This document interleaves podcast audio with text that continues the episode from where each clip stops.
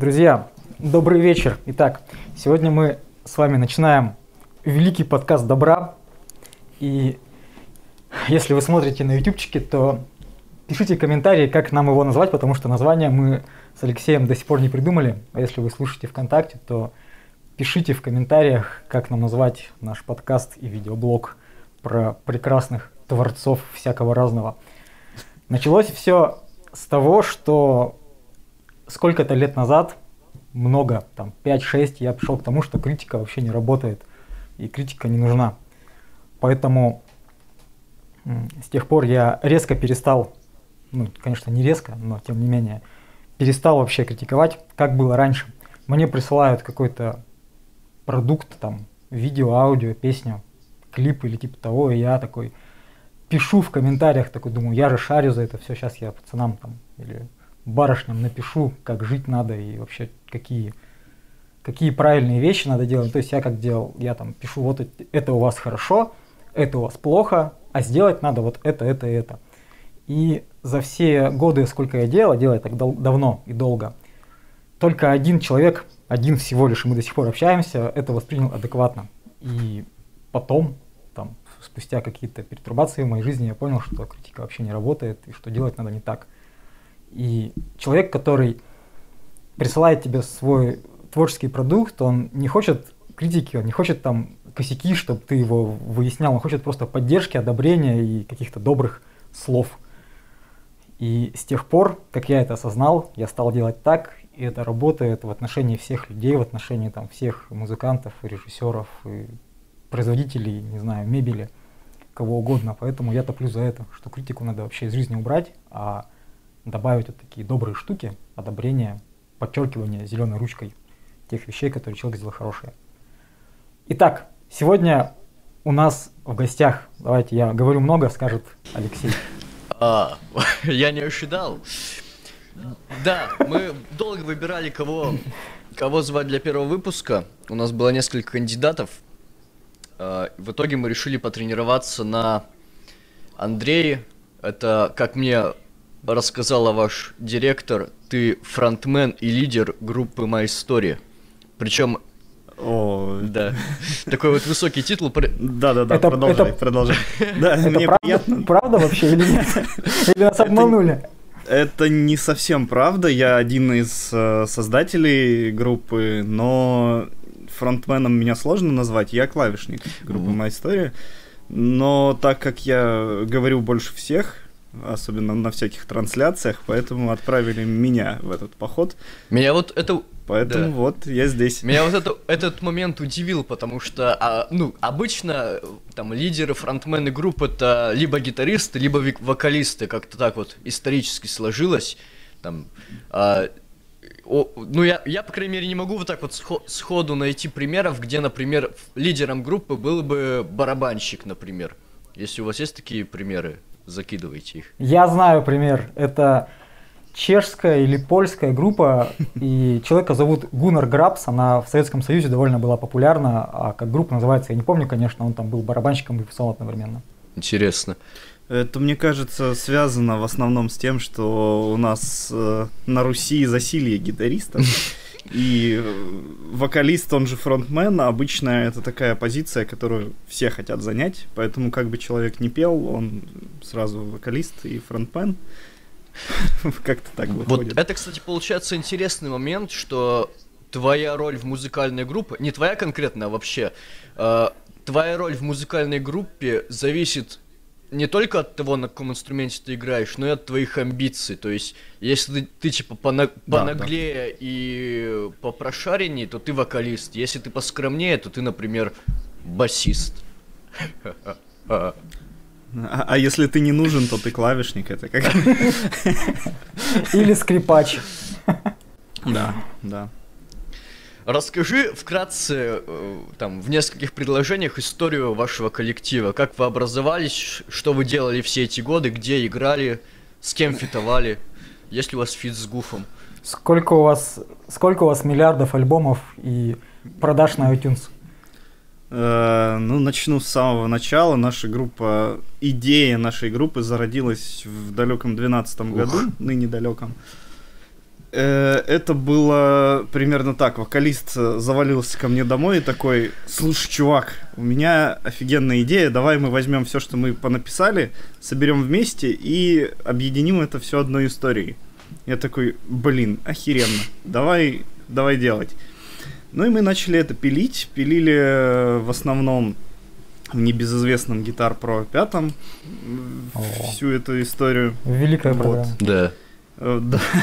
Писали ну, так как коллектива остального у нас не было, то есть, ну, я клавишник, он вокалист, и писали в основном это в долгий-долгий стол, откладывалось это все на потом, и где-то далеко-далеко в планах было переехать в Питер. Ну, мы изначально не из Питера, а поэтому... Откуда, кстати?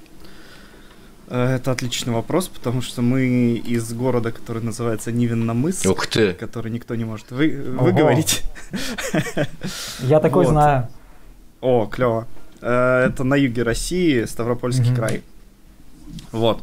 А, при переезде в Питер мы, ну, начали заниматься тем, что искали коллектив под это все.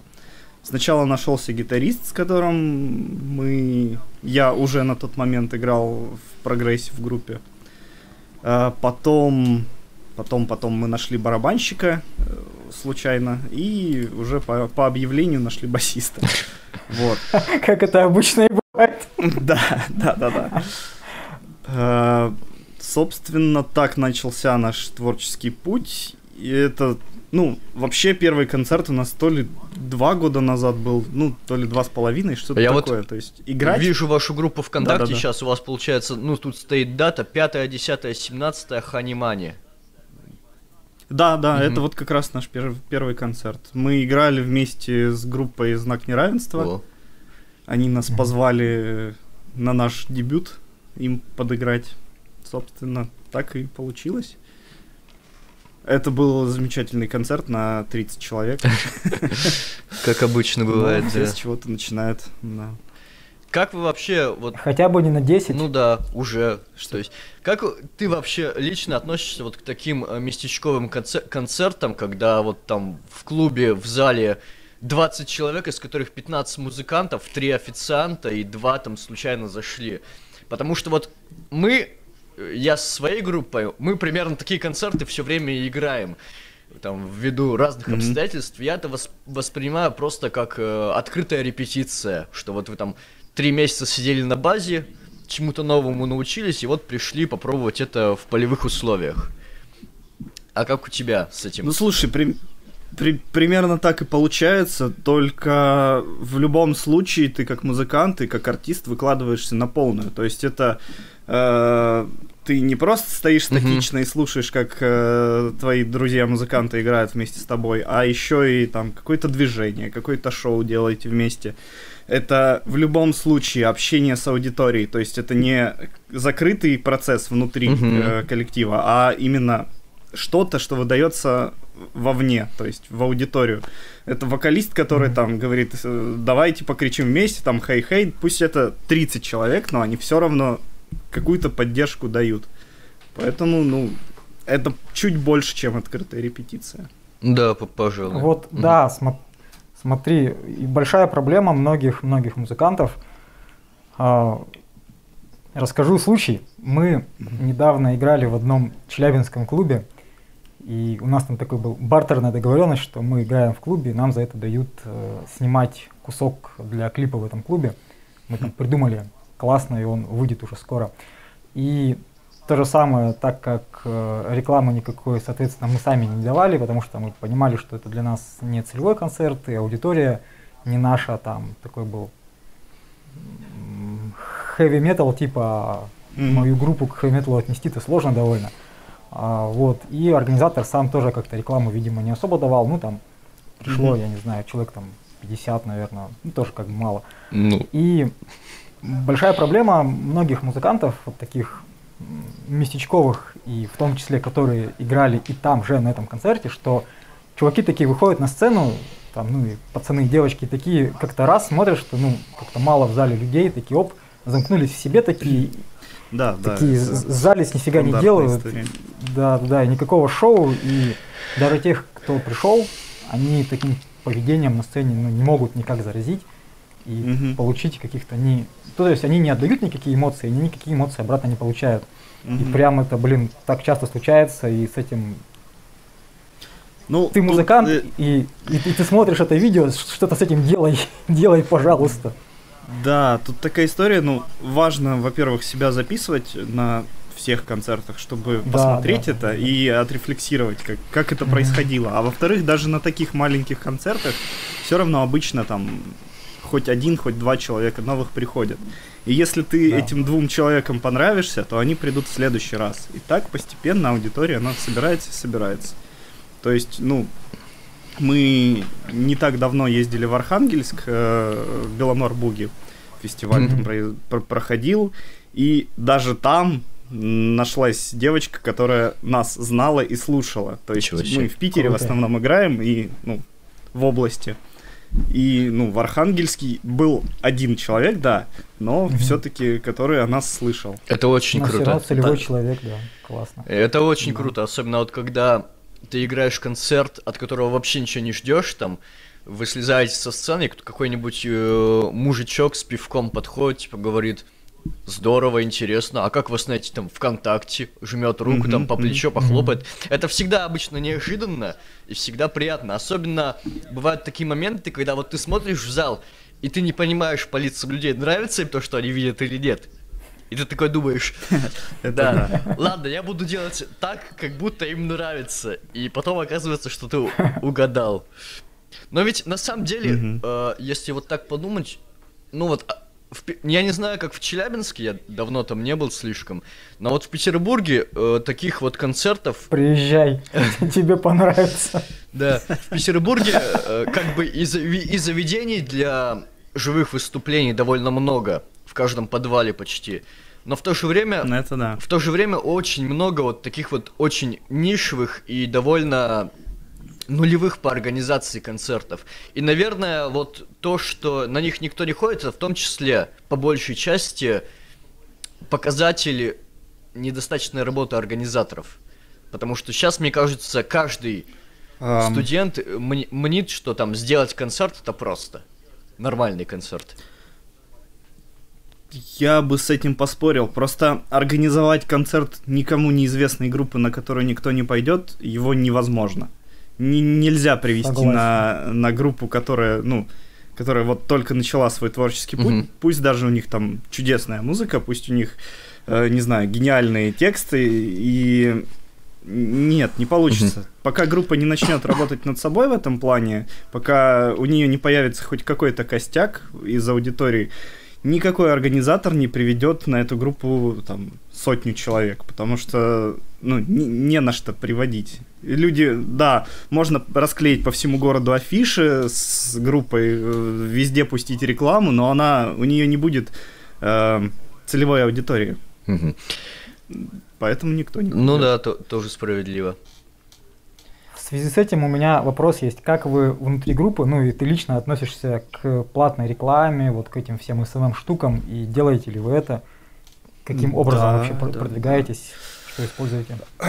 Платная реклама для нас это в основном инструмент, который позволяет э, уже какую-то подготовленную аудиторию э, привести к нам на концерт. То есть это Мгм. не новые люди со стороны в основном, это люди, которые э, что-то о нас слышали, либо что-то слышали о такой музыке, которую мы играем. То есть э, это целевая реклама в основном.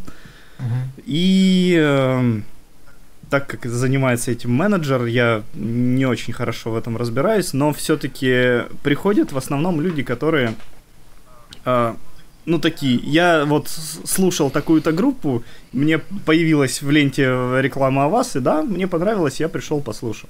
То Мгм. есть на, на концертах примерно такие отзывы приходят.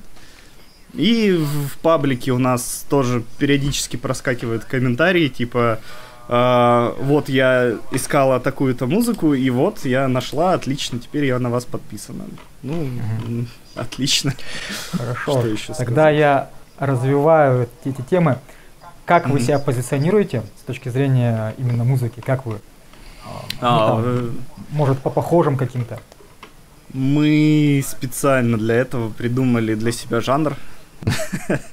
Он называется Fable Metal. А, в чем фишка? У нас, как я уже упоминал, у нас вся музыка связана какой-то одной историей. Пока не так важно какой, может до этого дойдем. А, так вот, и музыка, она постепенно с развитием этой истории так или иначе меняется. Поэтому дать какое-то определенное жанровое определение, сорян за каламбур, э, практически невозможно. То есть в каких-то моментах это металличек пожестче, где-то это легкий ракешник, но в зависимости от того, что происходит с персонажами этой истории, музыка mm-hmm. подстраивается под их настроение, под их э, ощущение от мира и вот в таком плане. Поэтому это Fable Metal, что переводится как о, сказочный металл, mm-hmm. если так можно mm-hmm. сказать. Так что, ну, Игру такую помню, да, Fable, кстати, игра да. Да, да, отлично, а отлично. Вот, вот сейчас твой ответ, это знаешь, примерно то же самое, что я году где-то в 2012-2013 говорил всяким журналистам, когда меня спрашивали, типа, ну что вы играете? Тогда еще группа называлась по-другому, Громар, и mm-hmm. сейчас я стал певцом в ней, а до этого я на гитаре там играл много лет и писал музыку. И то же самое, я не, не мог никак вот упихать вот все, что я делаю, все, что я там придумываю, в какие-то рамки стиля, мы тоже придумали. А, а, самоопределение стиля называлось это все Dream Metal. Mm. И ровно то же самое ты замечаешь, да, что сейчас вот а, такая тенденция есть, что люди не хотят себя запихивать в рамки какого-то определенного жесткого жанра, там, жестко ограниченного, и то там, а то это... здесь, да, такое разнообразие в песнях происходит. А это происходит потому, что жанровые границы, они сейчас, вот особенно во времена позднего постмодерна, они очень сильно размываются. То есть э, может происходить в музыке все что угодно. Ты можешь ставить проговый момент где-то посередине и, ну, не называть же весь жанр от этого, ну, прог. Mm-hmm. Mm-hmm. Хотя, по сути, ну, так и происходит в последнее время, что если где-то там э, неправильный размер идет, то все, это прогрессив. На словах Сейчас... ты прогрессив, а на, на деле гей-пассив. Примерно ЛГБТ-сообщество уже ставит дизлайки тебе на подкаст. Да ладно. Главное, что активность А на Твиче, на, на Твиче забанили. Да, на Твиче забанили навсегда просто. Ну, к счастью, на Твиче я не зарегистрирован, так что мне это не страшно. Тебе придется со временем. Ну, ну, скорее всего. Давайте тогда вот больше чуть-чуть про идеологическую составляющую группы. Я, во-первых, сейчас листаю все еще сообщество ВКонтакте, оно довольно активное. То есть тут везде есть комментарии, mm-hmm. лайки, репосты, то есть э, работа с паствой действительно проводится, это круто. Да, происходит. Я даже подписан это... на ваше сообщество. У них даже синя... это синяя галочка Боль... есть, Боль... Да, да, да. Мы буквально пару дней назад ее получили. Это, ну, это, это большая заслуга вот на наше сообщество, это большая заслуга нашего менеджера, потому что мы, собственно, начинали без нее, и э, паблик у нас велся ужасно. Мы постили всякие смешные фотки, постили цитатки. Естественно, никому это не было интересно, а потом э, с приходом Ирины у нас ну, начался какой-то контент появляться э, в паблике. Мы по всяким праздникам делаем специальные посты, записываем видео. Это все ужасно выматывает нас как музыкантов.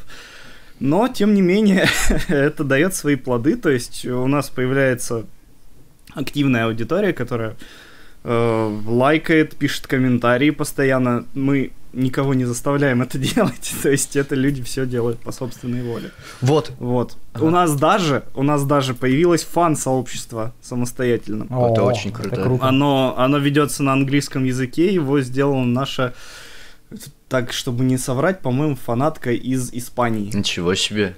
Вконтакте она зарегистрировалась и вот ведет. Это очень круто. Это дос- достойно, так, достойно. Тогда у меня появился да. еще один вопрос, э, довольно краткий. Э, что это все э, как-то все происходит в виде бабла. То есть вы, у вас есть какой-то фонд группы, где вы скидываетесь там деньгами на всякие вот эти вот пиар-движухи, или там фронтмен платит из своего кармана, или как у вас это происходит? И сколько? У нас...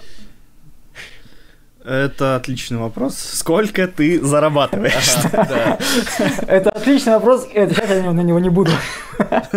Нет, у нас э, есть фонд группы. Э, Это обычно происходит так. После репетиции нам Ира, наш менеджер, пишет э, в наш диалог ВКонтакте, скиньтесь по соточке. И кто не скинулся, тому записывается долг. Этот долг может копиться. То есть был момент, когда у меня накопился долг в два косаря, ну, то есть так по соточке, по соточке. Фонд формируется. Плюс все, что мы зарабатываем как группа, то есть есть такие концерты, где мы там что-то вложили в организацию, и с билетов у нас какой, какая-то прибыль пошла все-таки. Это все не идет к нам в карман, это идет в фонд группы. Ну и бывают такие вещи, редко, правда, но происходят, когда, например, фестиваль, э, у фестиваля есть какой-то денежный приз. Мгм. Например, Классная площадь в прошлом году проводила э, фестиваль, Так. где мы заработали ну, денежный приз, который мы потра- потратили на оборудование для группы. Мгм. Ну, это немножко другая тема, но все-таки. Но тем не менее. То есть э, это частично фин- финансирование из нашего кармана, частично финансирование э, с концертов и на какие-то глобальные проекты, ну да, мы там глобально скидываемся, например, какой-нибудь клип снять, вот мы скидываемся и из кармана большими суммами. Мгм. А так постепенно копится. Ну, это, как- это как получается по сотке. А сколько вы раз в неделю репетируете? Два-три раза в неделю мы репетируем. Так, это... Ну, то есть не такие большие суммы получаются в месяц, если там по сотке каждый скинется, то, Мгм. в общем-то, подъемные деньги. Ну, деньги абсолютно подъемные, потому что, э, ну, по сотке, ну, три сотки в неделю Ну да, это максимум ничто, получается, это но ничто. Это с, человека, да, это, ну, блин, это на работе пообедать, вот Мгм. примерно то же самое.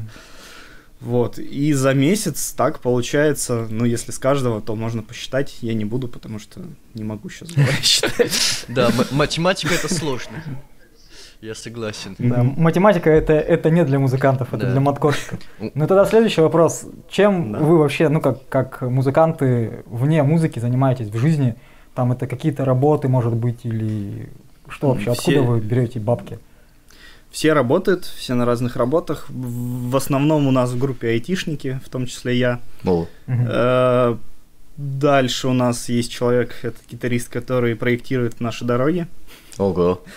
И, и вокалист у него ближе всего э, к музыке работа. Он помогает, ну, у него какая-то... Я честно не знаю, чем он там занимается, но он один из организаторов фестивалей детских. Э, ну, там творческих, там танцы, музыка, все что угодно по всей России они про- проводятся. А, ну круто, круто. Да, вот. А так у нас свои увлечения есть. Я, например, э, играю в компьютерные игры. О, это отлично. Это нормально, это хорошо. Чего В чем свежее играл? Самое, самое новое. Самое последнее, что я играл э, из нового, это я проходил...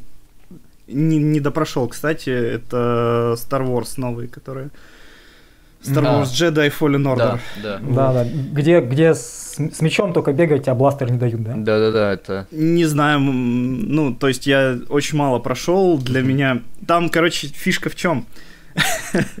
Это забавная история. Там есть практически в самом начале мини-босс. Это огромная жаба. А, да, я ее видел. Вот. И без всего, без там каких-то на- начальных бонусов, ну, это, это огромная жаба, она как бы побочный босс. И без всего ее пройти невозможно, то есть там без хилок. Но я очень упорный, поэтому я ходил к этой жабе часа два. Вот. Это как Dark И Для Souls. меня это стала иг- игра, игра про жабу. Да, это, это любой босс в Dark Souls. Три часа ты к нему ходишь, потом ты понимаешь, как его убить и убиваешь. Да, да, да, примерно так и было. Знаете, у меня есть про жабу смешная история. У меня одна из, учи- из учительниц в школе была очень похожа на лягушку. Я к ней тоже ходил регулярно. Это вот, Поэтому для меня это тоже актуальная тема. поэтому ты тоже дожидай. В тебе есть сила и медихлорианы. Да, и, и меч еще световой где-то в кармане. Давайте, Фонарик. да, давайте теперь немного вот про единую историю, про которую ты говорил. А, Для людей, которые с Да. английским не особо, типа меня, потому что я учитель немецкого языка, это все может быть не очень понятно. И, и вот когда человек слышит фразу «у нас единая история в песнях, в творчестве», ну вот сразу, наверное, представляется, что группа «Эпидемия», у которой там рок-оперы выпускают, и может быть где-то отдаленно... Да, и все про эльфов. Да. И где-то, может быть, вдалеке там король и шут со своими страшными сказками. Вот расскажи, насколько это мнение ложное или нет, и... И о чем вообще ваши тексты? Вот, например, там в конкретной песне о чем история? Э, Сразу скажу, что про Король и Шут я не в курсе со страшными сказками, а вот по эпидемии в свое время фанател. Ага. И это вообще не похоже на эпидемию. Потому что в эпидемии это все-таки действительно рок-опера, как они это называют, но на самом деле это рок-мюзикл. Но, но да ладно. А, Дело в том, что в эпидемии это происходит так. У тебя есть куча персонажей, которые между собой общаются, и общаются они в песне. У нас происходит это по-другому. У нас есть один персонаж, который рефлексирует через песни происходящее с ним. Ага. То есть, начнем с того, что это история про мальчика, который, ну, на данный момент нашей истории находится в, в очень нехорошем состоянии, то есть он чем-то болен, и, и, ну, скажем так, он знает, что он скоро умрет. Вот так. Мгм. Тем не менее, он эм, начинает посещать, э, его начинает посещать видение какого-то прекрасного мира, который отличается от э, мрачной действительности, которая его окружает, от родителей, которые, ну, чрезмерно о нем заботятся, и это воспринимается как, э, как тюрьма, по сути. От, э, скажем так, по- повседневности типа школы, которая, ну, для него по сути не нужна, потому что он знает, что это э, не, не вечно и закончится очень скоро для него. И он начинает посещ- в этот мир перемещаться в своих снах, в своих видениях. Э, он видит сходство этого мира с тем, что он делает в своем творчестве, то есть, ну, по лору он художник. Вот. И как-то так получается. Мгм. А, постепенно этот мир все больше захватывает его сознание и, ну, заспойлерю концовку, в конце первой части этой истории мальчик попадает в этот мир целиком. Как долго вы эту историю планируете вести? На данный момент запланировано три полновесных альбома, Мгм. в которых эта история будет развиваться. А потом вы будете круто. выдумывать что-то другое.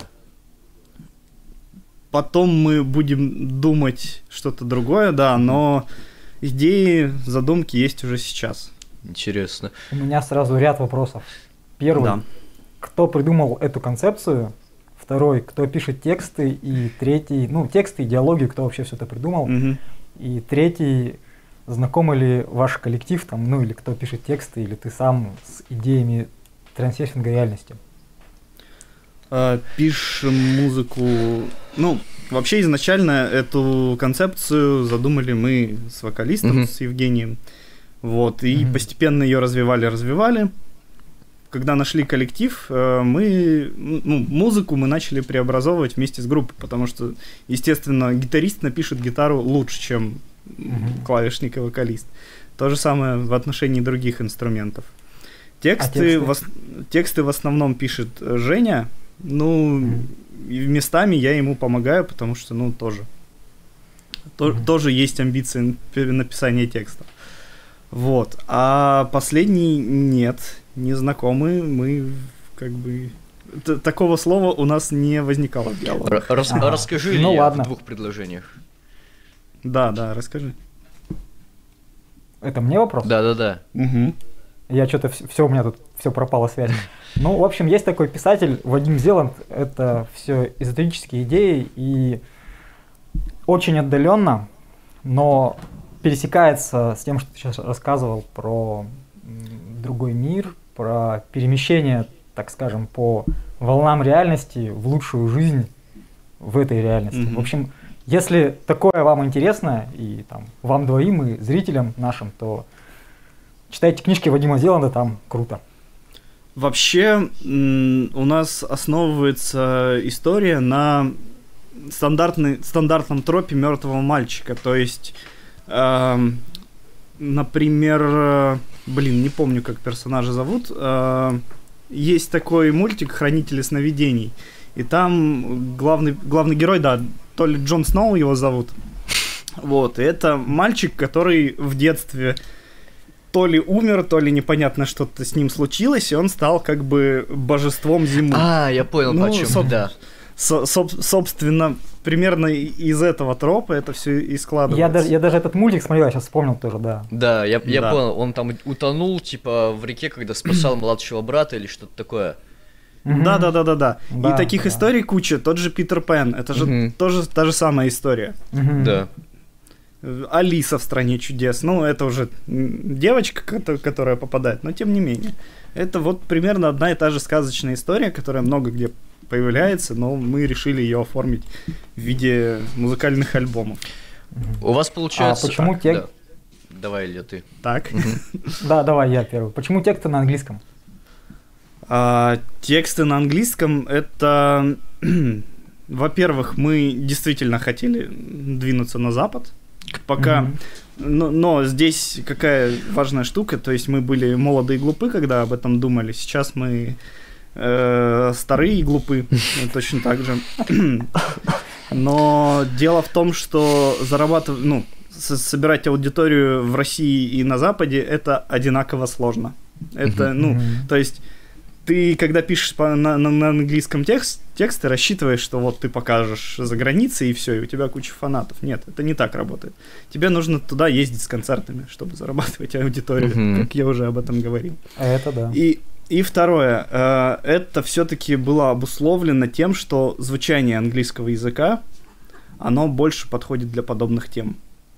То есть mm-hmm. на русском языке вот эти вот все истории про то, как я попадаю в сказочный мир, э, они звучат, ну, немножко глупо. В русском языке просто, не знаю, есть такие оттенки, которые не позволяют какие-то темы затрагивать, потому что они, син, не знаю, синтаксически ну, звучат не, неправильно.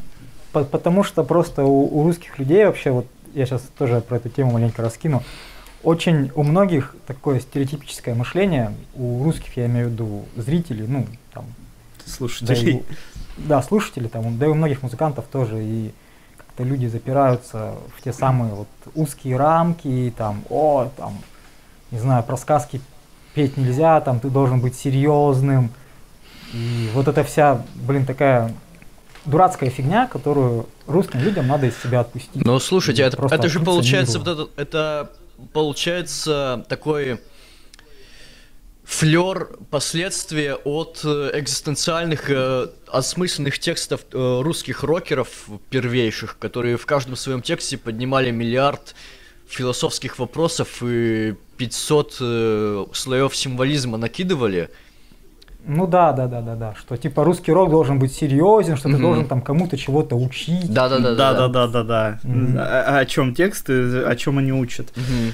Это да, это на постсоветском пространстве такая история действительно есть. Э, а, а последнее время вообще есть такая тема, что э, почему вы не поете про политику?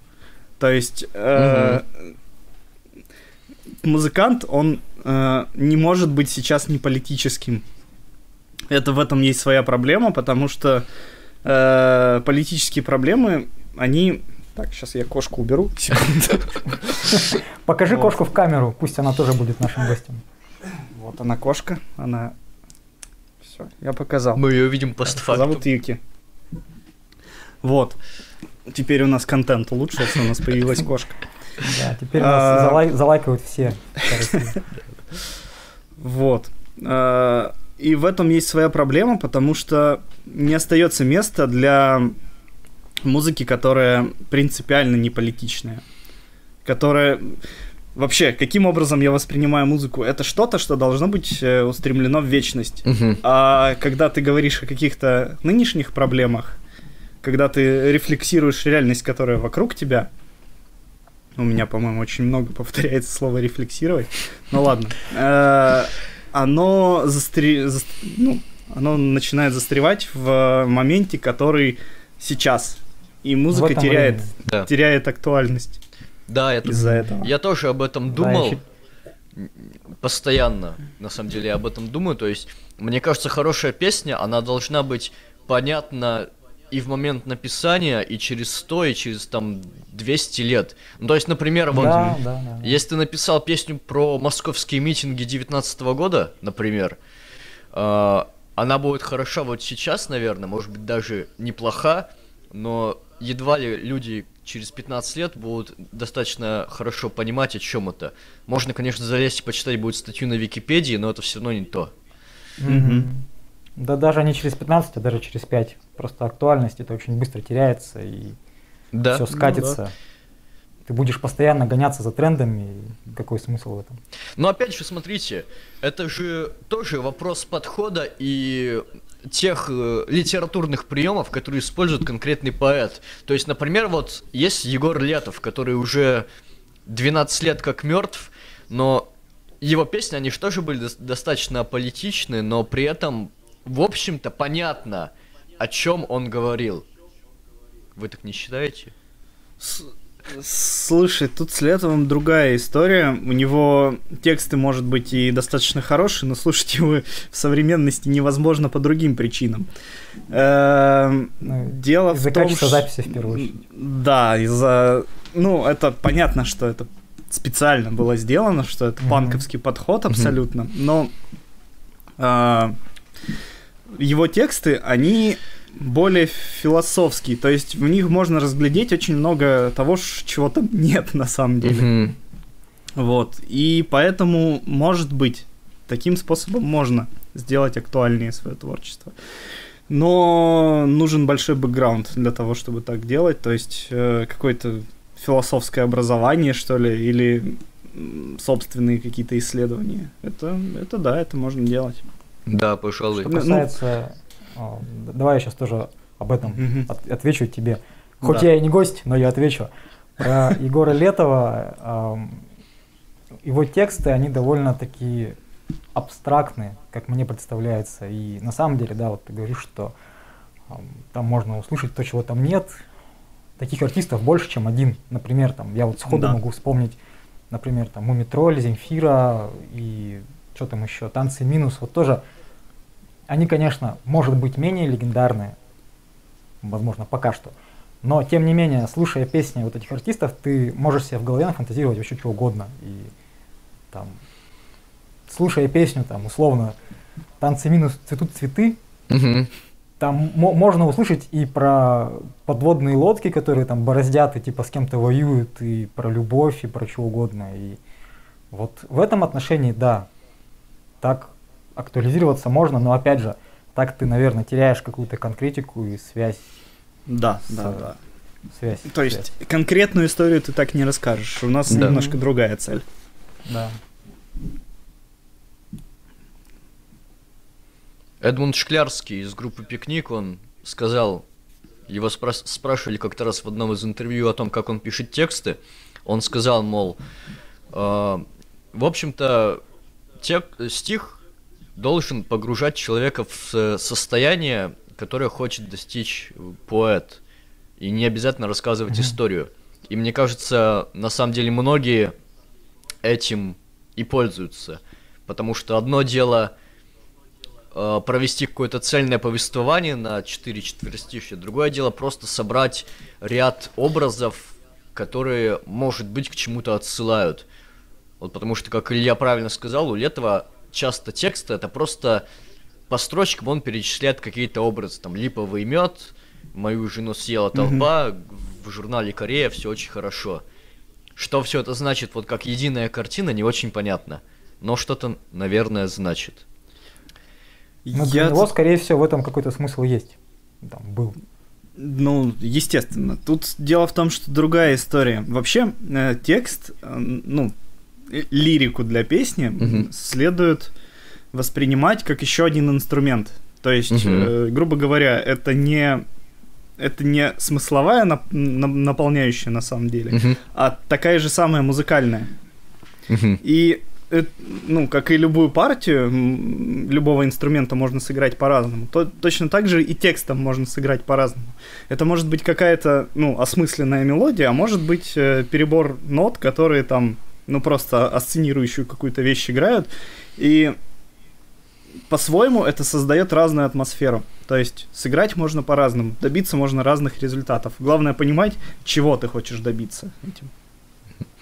То есть у вас Это да. внутри коллектива нет такого популярного мнения, что музыка первичнее, чем текст, что это очень популярно, вот знаете, например, у молодых совсем команд, которые на протяжении одной песни просто повторяют там два слова. Это вот. Я не буду приводить кон- конкретные примеры, а потому что у нас добрый подкаст, но вы поняли, наверное, о чем я говорю. Не, просто я на самом деле в основном э, слышал обратную историю, что текст, главное смысл текста, а что в музыке происходит, Это э, типа у- пофигу. у, у старой гвардии. То есть вот А, ну да, да, типа да. вот старые рокеры, они заморачиваются там с поэзией, но играют при этом четыре аккорда, а группы нового поколения, там, из нулевых, они, может быть, там заморачиваются с музлом, но при этом максимально поф- пофигистически относятся к текстам, пр- просто чтобы было что вокалисту орать в микрофон. То есть две ну, у крайности. нас какой-то... У нас какой-то баланс, по-моему, поддерживается в этом. То есть, э, ну, соответственно, потому что это концепция. Тексты должны быть о том, что происходит в концепции. Мгм.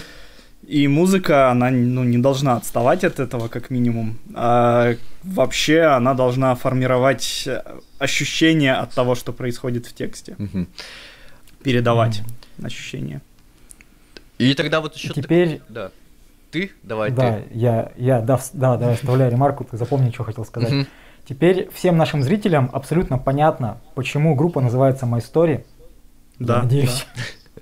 Именно потому, что группа, собственно, рассказывает на протяжении всех всех песен своего своего творчества некую историю мальчика. Будет Давай, инте- Леш, теперь ты. Да, будет интересно лет через 25 там прийти куда-нибудь в Олимпийский на юбилейный концерт и послушать там за два часа, сколько историй 5 получится, если там прикидывать примерно, сколько будет Ну, альбомов за это время. Но вообще все песни, они абсолютно слушабельные самостоятельно. Это, То это есть, важный момент, кстати.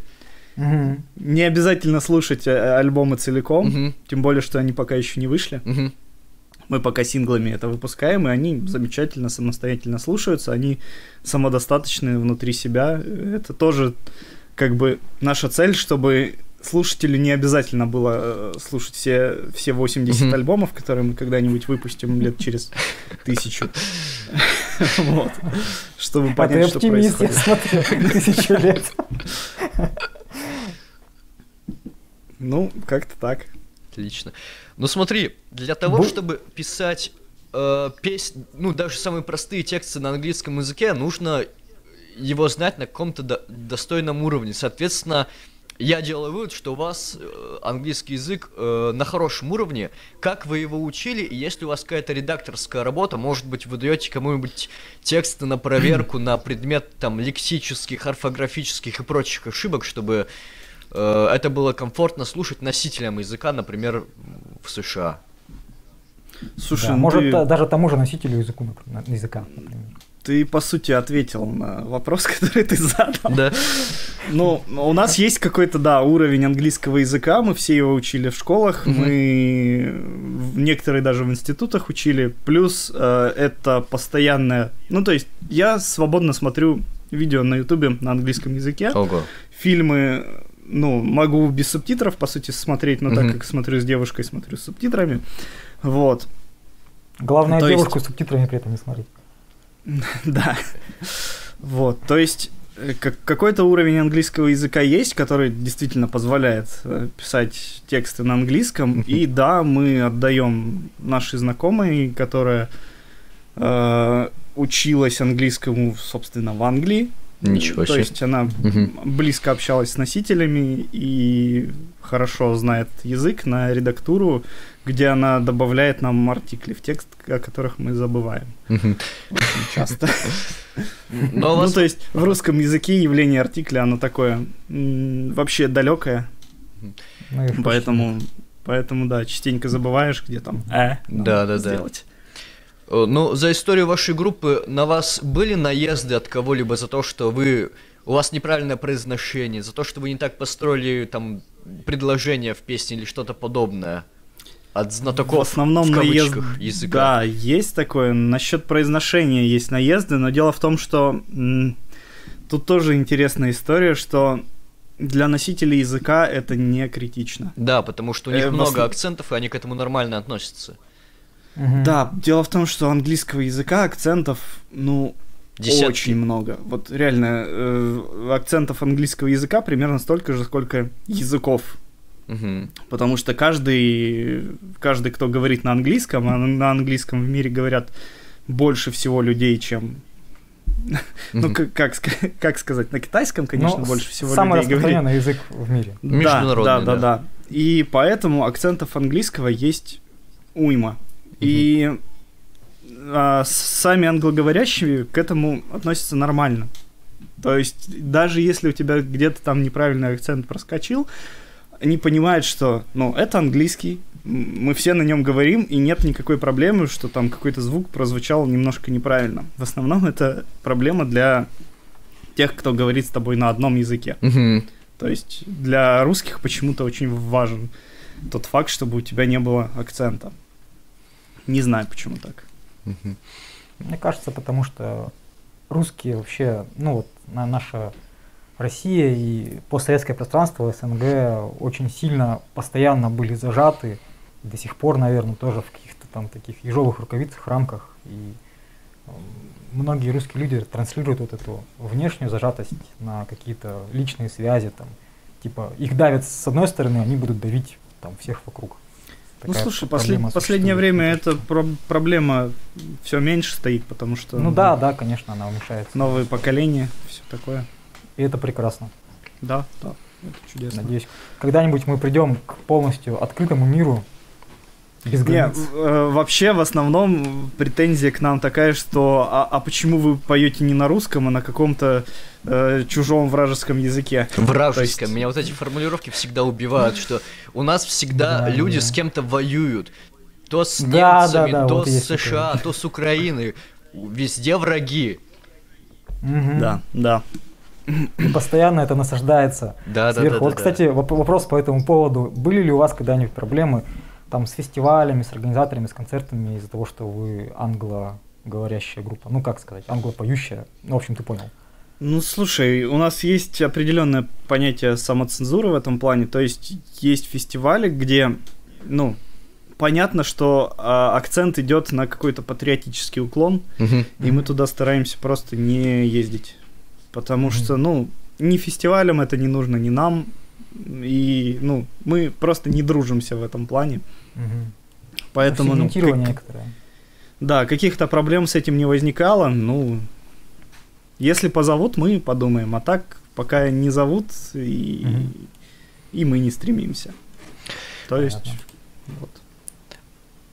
Вот так вот. То есть Андрей, все хорошо. да, у вас Все, ведь все, будет все, замечательно, да. У вас ведь будет скоро два концерта в Петербурге. Один буквально вот уже через недельку. Давай, Да. давай про них расскажем, что там будет.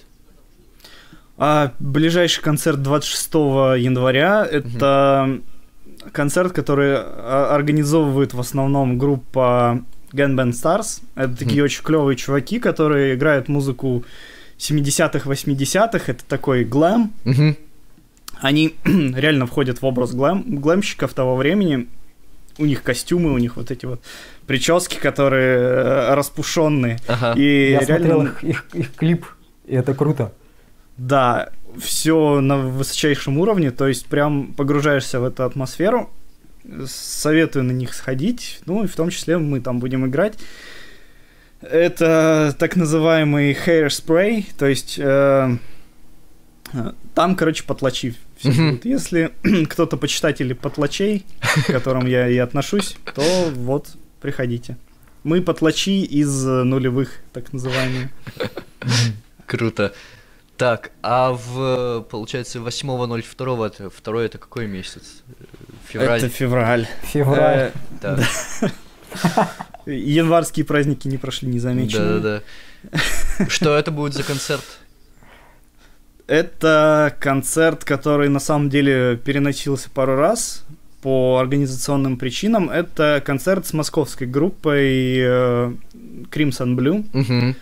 Э, Crimson Blue это группа, которая тоже, видимо, не смогла дать определение своего, своему творчеству, но у них есть элементы и прога, и симфа, и всего подряд, то есть что-то такое атмосферное, тоже советую сходить, потому что, ну, ребята из Москвы к нам приедут, и достаточно групп, группа крупная, поэтому интересно их послушать, то есть я иду играть на концерт для того, чтобы их послушать. Удобно. Вот, она- э, это концерт на две группы, где мы, по сути, будем их разогревать. Ну, Это получается, у вас будет там довольно большой сет. Сколько? Час? 40 минут? А, на 26 у нас 40 минут, Мгм. и 8 час, по-моему, да. Это очень Ну, круто. Это почти сольники. Отлично. Н- На самом деле, ну, у нас уже были сольники. Во, давай. Это- О, не круто. прошли. Э, Сольники у нас, как ни странно, были в группе... Ой, блин, в группе. В городе Кириши. Э, Это пригород Питера. Мгм. Вот. Они прошли сложно, потому что играть почти два часа подряд сложно. Хоть у нас был перерыв, потому что это была барная обстановка, то есть ну, мы играли в баре. Мгм. Вот. Но... А, чуть не забыл. Мы в Киришах э, как бы приехали сыграть на фестивале, и после этого, после концерта на фестивале, у нас еще сольник в баре. То есть это два концерта за вечер, Это кошмар. и Серьезно. в- второй из которых это полностью сольное выступление. И как бы так сказать, когда ты играешь на фестивале, и ты понимаешь, что, блин, вот тебе надо сейчас полностью выложиться, а Мгм. потом еще раз это сделать вечером, это действительно, блин, сложно. Ты начинаешь лишние мысли думать. Сколько часов Ну, ты а так отсыпался после А этого? так, во- так вообще все хорошо прошло. Ну, то есть, главное успеть причесаться, там себя в порядок привести и снова в бой. Сколько... Вы как звезды советской эс- эстрады давали по три концерта за вечер, только вы дали два, но тем не менее это круто. Мгм. О, о, да, не очень хочется на самом деле такой опыт повторять.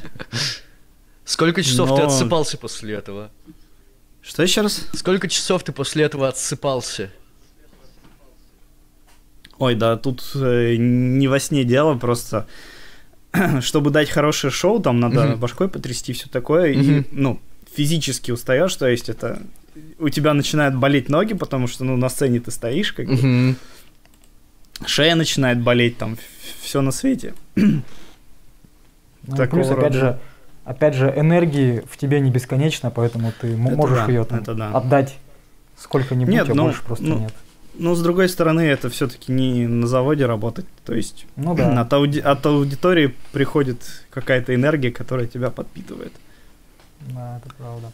Сколько у вас всего песен на данный момент готовых? Блин, сложно так посчитать. Ну, штук э, 10 своих, плюс мы еще разбавляем каверами. А кавера на что? Э, да, все на, на те же хиты нулевых, то есть это Расмус, Хим. Мгм. У нас есть практически своя песня, которую, ну, которая кавер на Парамор. То есть у нас клип Мгм. есть на эту песню, то есть Мгм. это такой присвоенный кавер. Я смотрел этот клип, между прочим, он хороший. Да, это Видишь? была отдельная история, как мы его снимали. Мы готовимся с Лешей к интервью. Расскажи, как Кру- снимали. Круто. Ой, блин. А, как снимали? Это на самом деле очень низкобюджетный клип. Что-то около 25 тысяч мы на него потратили. Мгм. Вот. Надеюсь, это не коммерческая тайна, и менеджер не будет меня ругать за это. Вот. И снимали мы его два дня. Первый день это лесной, где мы за девочкой все бегали. И второй это студийный, где мы сами трясли головой.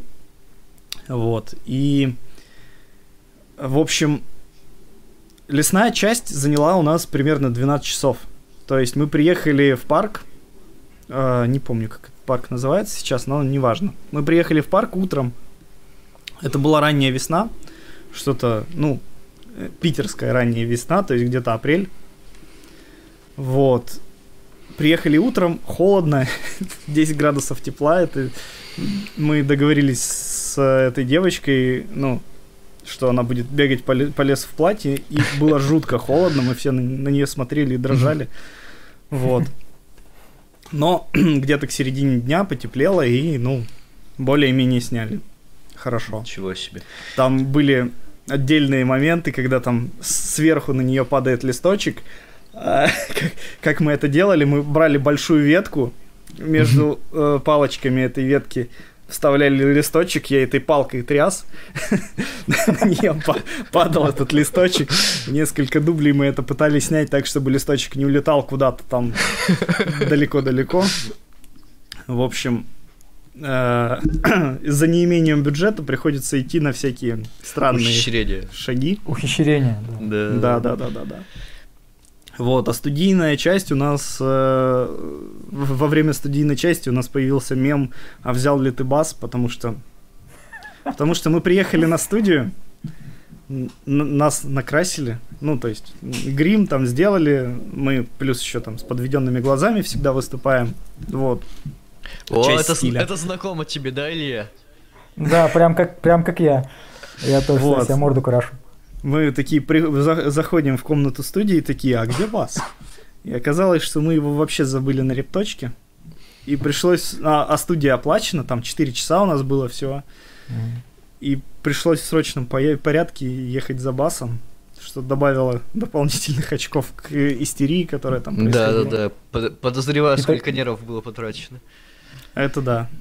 И эта история с забытым басом, только с забытыми там, частями от барабанов тоже мне знакомо, к а. сожалению. Ну вот, да. Ну, вообще, всякое бывает. Вообще, ну, да. я, я вчера вечером, когда думал о том, как мы будем разговаривать, э, стоя под душем, я подумал о том, что мы вот, в принципе, я там тоже на гитаре пытаюсь играть. Э, Илья играет на гитаре, ты вот на, на клавишах. Мы все очень зависимы от э, капризов техники, да? То есть, по сути дела, mm-hmm. самый застрахованный человек это же барабанщик. Вот он долбит себе по тарелкам, и у него в любом случае все будет работать. Чего нельзя сказать, например, там о гитарном процессоре, или о клавишах, или еще о чем-то. У вас были какие-нибудь случаи такие роковые, когда вас подводила техника во время концертов? Э, отвечу на первую часть сначала, что у барабанщиков все самое, все, все максимально просто. Это я был на концерте группы Саброза. Это э, Стоунер ну, что-то между, между Стоунером и Думом. Вот что-то в таком стиле. Ага. И, короче, барабанщик там во время концерта разбил пластик на малом барабане. Нифига. И пока ему не принесли новый, ну, новый малый барабан, он ну, а... не смог продолжить концерт. То есть у барабанщиков тоже всякое бывает. Угу. А у нас техника, ну да, это стандартная история, что у меня на клавишах не тот звук я включаю, либо там какой-нибудь проводок отходит, и угу. э, половину песни клавиш нет, в принципе. Ну, да, с этим любой музыкант сталкивается, и главное делать вид, что все в порядке, и тогда никто этого не заметит. Главное шоу. А еще про барабаны я тоже вставлю ремарку. У нас был случай, когда мы так как я занимаюсь там помимо музыки еще звукозаписью и озвучанием концертов, а у нас случай был, мы озвучивали группу однажды, и барабанщик порвал пластик на бочке во время выступления. И а... бара- барабаны были при этом не наши, то есть там организатор решил сэкономить, он взял у нас весь бэклайн, помимо барабанов, а барабаны были местные заведения, это был такой, ну, бар, скажем так, mm-hmm. такой полубар, полу какая-то концертная площадка. И, естественно, в заведении никакого сменного пластика не было, само собой. Вот, и там пришлось какие-то очень хитрые методы изобретать со скотчем, листом бумаги, и, в общем, как-то все это было заклеено, но, конечно, Ну, потребовало невероятных усилий. Слушатели слушали, как э, кардан бьется об лист бумаги. Да. типа того. Наверное, ну там плотный, звук. слой скотча и ну все как-то звучало, но конечно не так, как со свежим пластиком.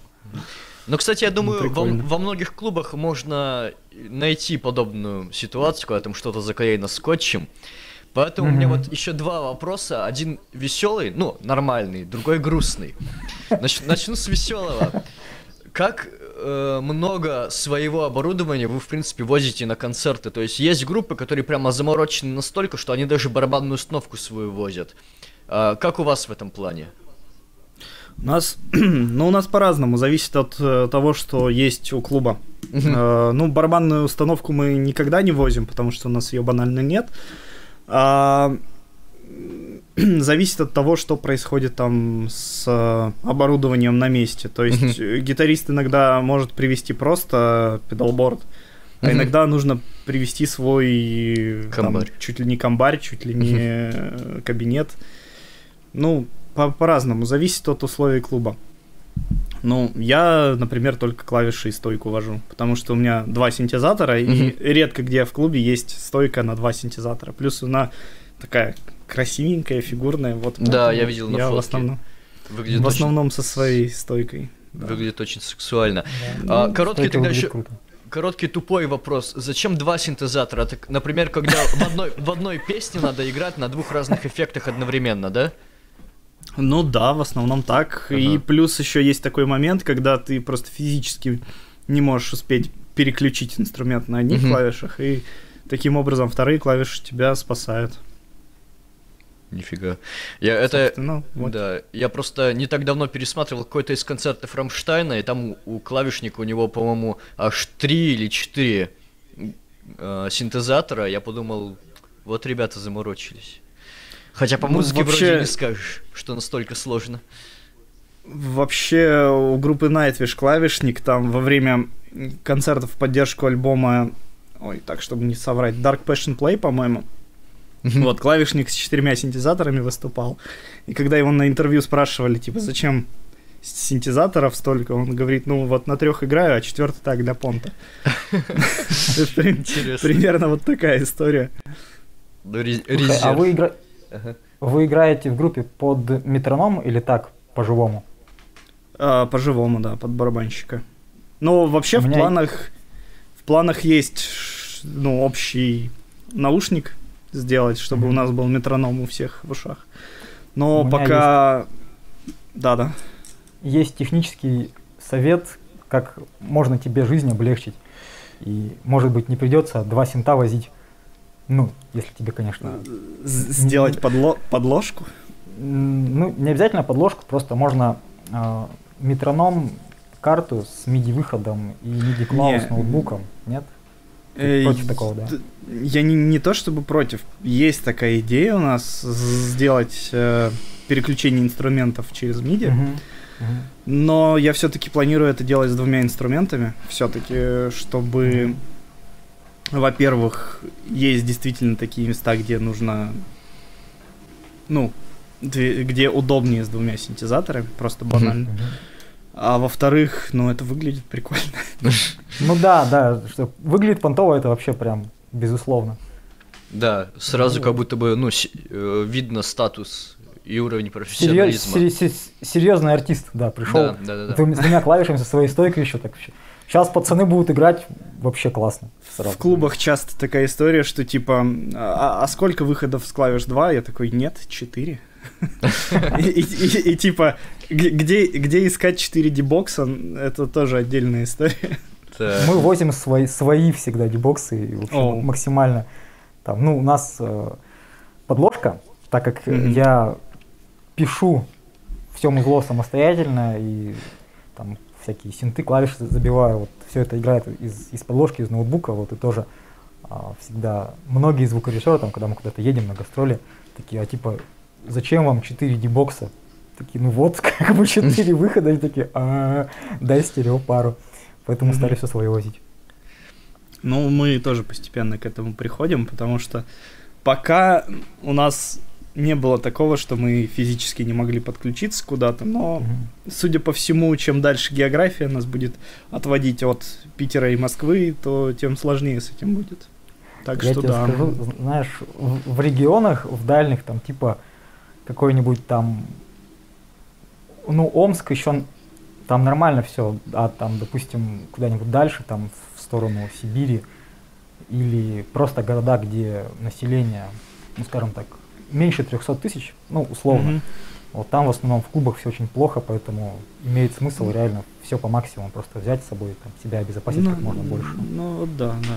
Ну, то есть это банально э, такой предостережение от того, чтобы шоу, в принципе, могло не Ну да, состояться. да, да. Потому что, к к сожалению, все-таки Россия очень жестко централизована на столице, Да. две, и денег в столицах больше гораздо, чем в регионах, поэтому весь мой опыт гастролей показывает именно это.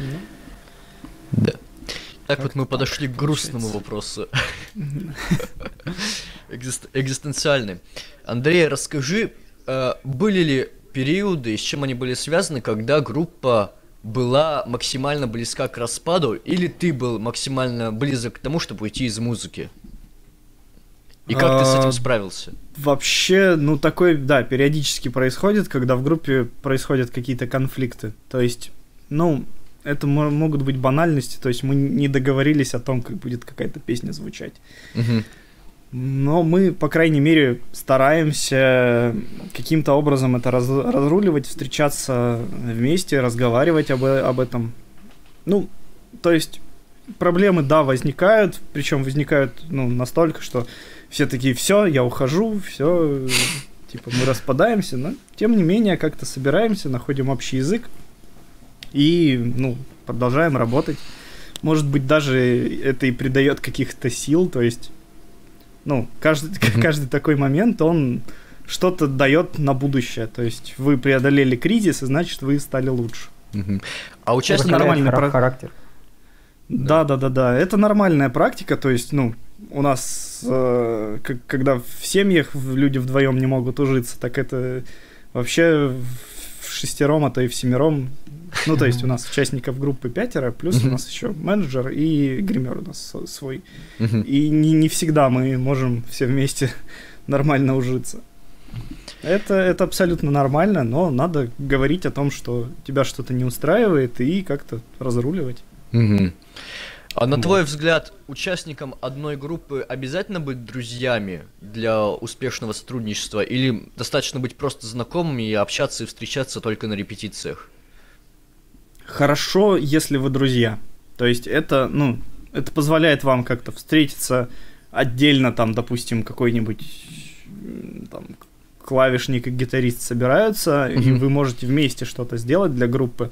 Мгм. Ну, потому что вы, ну, просто друзья, и как-то так подвернулось, что еще му- музыкой вместе занимаетесь. Мгм. Но это не обязательно. Вы можете быть, в принципе, просто музыканты, профессионалы, типа, получать за это деньги и работать в коллективе. То есть, ну, здесь нет какого-то единого рецепта.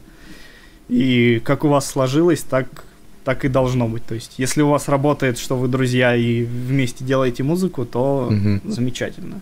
Если не сложилось так и при этом ничего от этого плохого нет, то почему нет? Отлично. Как Просто... ты считаешь, Ага. э, финансовые вопросы способны ухудшить отношения между членами группы или нет? А, финансовые вопросы в смысле, что ты подразумеваешь? Ну, вопрос вливания денег в группу и вопрос получения денег из группы. Ну, естественно, то есть э, даже самые крупные группы разваливались от того, что кто-то там считал себя э, а- а, кого-то лишили какой-то доли денег. Ну, вообще, Как, вы это реш- как вы это решаете и планируете ли в дальнейшем? Как вообще все это вас? ну, как я уже рассказывал, у нас с концертов доход не делится между участниками, у нас все приходит в общий фонд пока что. А дальше посмотрим, как мы это будем решать. Мы еще не настолько большие, чтобы у нас финансовый вопрос вставал как какой-то, ну, разделяющий. Наоборот, это нас объединяет пока что. понятно, понятно. какой процент дохода примерно, там я не, не про цифры говорю, а про проценты. Ты или другие участники группы из личных финансов тратят на группу? Там, ну, допустим, в месяц. Ох, это всегда по-разному получается, потому что, ну, в зависимости от того, чем мы занимаемся в данный момент. Когда мы записываем и сводим альбом, это, естественно, гораздо больше денег уходит. Ну, Мгм. естественно. Ну, А когда это, ну, стандартный такой сезон концертный, то, ну, сотка за, за репетицию, плюс еще, ну, оплата самой репетиции. То есть это не, не так много, это, ну, не больше 15% от заработка, Мгм. я думаю, что каждого участника группы. отлично. Ну и- Ну, это как бы ощутимо, естественно, для бюджета, но Давай. ты как музыкант, ты обязан это делать, чтобы развивать общее дело. Вы подходите к, к- Сейчас я докончу свою мысль, Леш. подходите к группе как, как к бизнесу или как к хобби? А, как к бизнесу. Мгм. Особенно последнее время, то есть у нас есть доска в Trello, где мы ставим задачи, ставим Очень сроки круто. их выполнения. И, ну, соответственно, у нас даже почти есть система штрафов за невыполнение каких-то задач в срок. Штрафы О. эти идут в общий бюджет. То есть Это мы с- стараемся, стараемся как-то сделать так, чтобы мы действительно чувствовали ответственность за то, что мы делаем. Мгм. Отлично. Леш? Не, это, я думаю, правильный подход, потому что когда ты воспринимаешь свое увлечение просто как хобби, ты как бы автоматически, как будто бы подсознательно задвигаешь его Да. на задний план. На задворке жизни как будто. Есть такое ощущение у кого-нибудь? Вообще, да, это есть такая проблема, когда ты, ну, к музыке относишься как к хобби. Здесь есть обратная сторона медали, что когда ты относишься к музыке как к бизнесу, она Мгм. у тебя больше сил забирает. То есть ты, когда отработал день на работе, а потом пошел еще на репточке отработал, вечером ты приходишь выжатый. Мгм. И иногда бывает так, что задумываешься, а надо ли тебе это вообще, ну, к прошлому вопросу от- относительно, но Мгм. обычно отвечаешь на это, ну, вообще-то, э, то, то, что ты получаешь взамен, оно гораздо более ценно, чем то, что ты тратишь. Цене. Да. Ну что, мы уже больше часа в эфире. Мы можем, в принципе, наверное, закругляться и наконец-то Да, спасибо, что позвали, очень приятно было с вами побеседовать. Да, Да. взаимно. Илья, как, как у нас? У нас успеет до концертов выйти Конечно. выпуск? Концерт, когда, О, напомните отлично. мне? Да. Концерт 26 января 26-го. в клубе Конечно. з- Да, Так, давай, кто- объявляй. Сейчас мы скажем. Давай, в- внимание, друзья. Группа My Story выступает в клубе Цоколь 2.0 26 февраля. Вечером посмотрите, у нас в паблике есть вся информация. Надеюсь, ссылочка будет в описании. Так что приходите, вас ждем Мгм. всех. Приходите на концерт и слушайте, слушайте гривотрясов, которые нулевых годов. Е, Да. Спасибо, что пришел. Лучшая рецензия. спасибо. Да, спасибо тебе большое.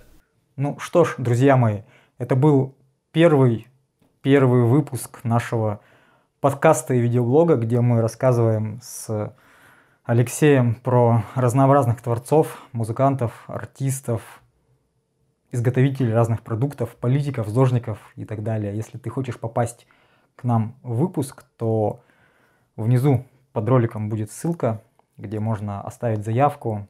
Оставляй заявку, приходи, слушай, шарь видео друзьям, будь осознан, счастлив, занимайся полезными делами и до скорых встреч.